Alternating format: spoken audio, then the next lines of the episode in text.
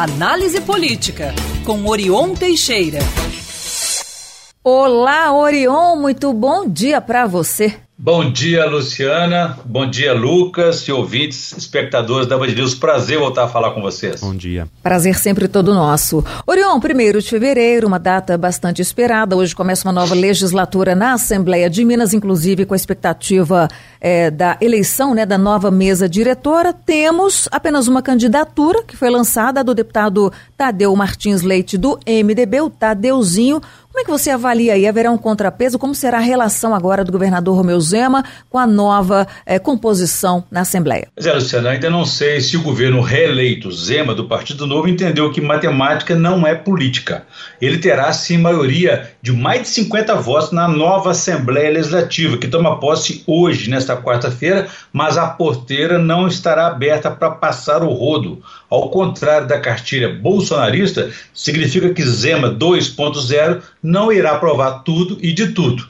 Tadeu Leite, do MDB, ou Tadeuzinho, é, será eleito novo presidente com unanimidade de 76 votos, porque aí falta um voto, porque a eleita Chiara Biondini não poderá é, votar hoje por ser, pela lei, menor de idade, até o final do mês. Em seu discurso de posse, Tadeuzinho dará dois recados. O primeiro será destinado aos próprios deputados empossados, de que estará junto com eles em favor da independência do legislativo. O segundo recado vai ao governo Zema, que é harmonia e o respeito mútuo pautarão a relação entre o executivo e o legislativo. Em seu discurso de posse, então, Tadeuzinho dará dois recados, como disse. O primeiro aos deputados empossados que estarão juntos desde que a defesa seja em favor da independência do legislativo. O segundo recado ao governo Zema é que a harmonia e o respeito mútuo deverão pautar a relação entre o executivo e o legislativo. É o discurso mais óbvio e mais fácil de ser feito, diante das circunstâncias que o elegeu. Basta aí seguir os ensinamentos de Montesquieu e as normas do texto constitucional. Zema precisa levar isso a sério, porque ao contrário do que ele articulava, ele teve três derrotas consecutivas, né? E agora mais uma. Em vez de dois blocos, como ele queria, a Assembleia deverá ter três blocos na casa. O primeiro bloco o governista é o maior deles, terá 37 votos e será liderado por quem até outro dia era da oposição,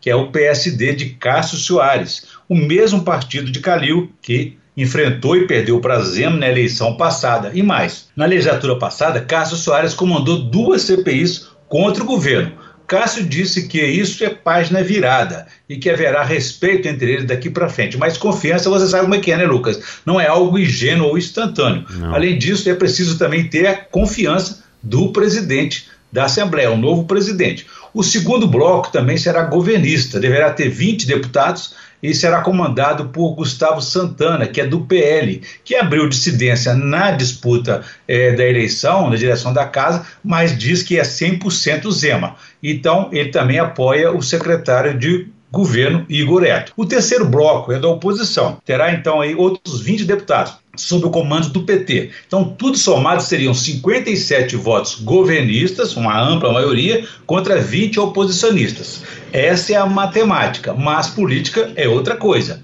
Três observações são importantes a ser feitas aí. A Assembleia é presidencialista, ou seja, é o presidente que pauta a casa e os projetos que ela votará. Segundo, ainda haverá ondas de influências do ex-presidente Agostinho Patrus, que está deixando a Assembleia a partir de hoje e assume amanhã é, uma vaga de conselheiro do Tribunal de Contas do Estado. E uma terceira questão, e a última, é que um deputado apenas, de acordo com o regimento, ele pode parar ou obstruir os trabalhos na casa. A oposição tem 20 e gente com muita experiência. Então, tudo somado aí, Lucas e Luciana, adiantando para vocês, é, será eleita hoje então uma chapa única. Terá Tadeu Leite, o Tadeuzinho como presidente, Leninha do PT como primeira vice-presidente, Duarte Bexira aí segundo vice-presidente, ele que é do PSD, Betinho Coelho do PV terceiro vice, Antônio Arantes do PL será o primeiro secretário, Alencar da Silveira o segundo secretário e João Vitor Xavier do Cidadania o terceiro secretário. Alencar é do PDT. Então, essa será a próxima composição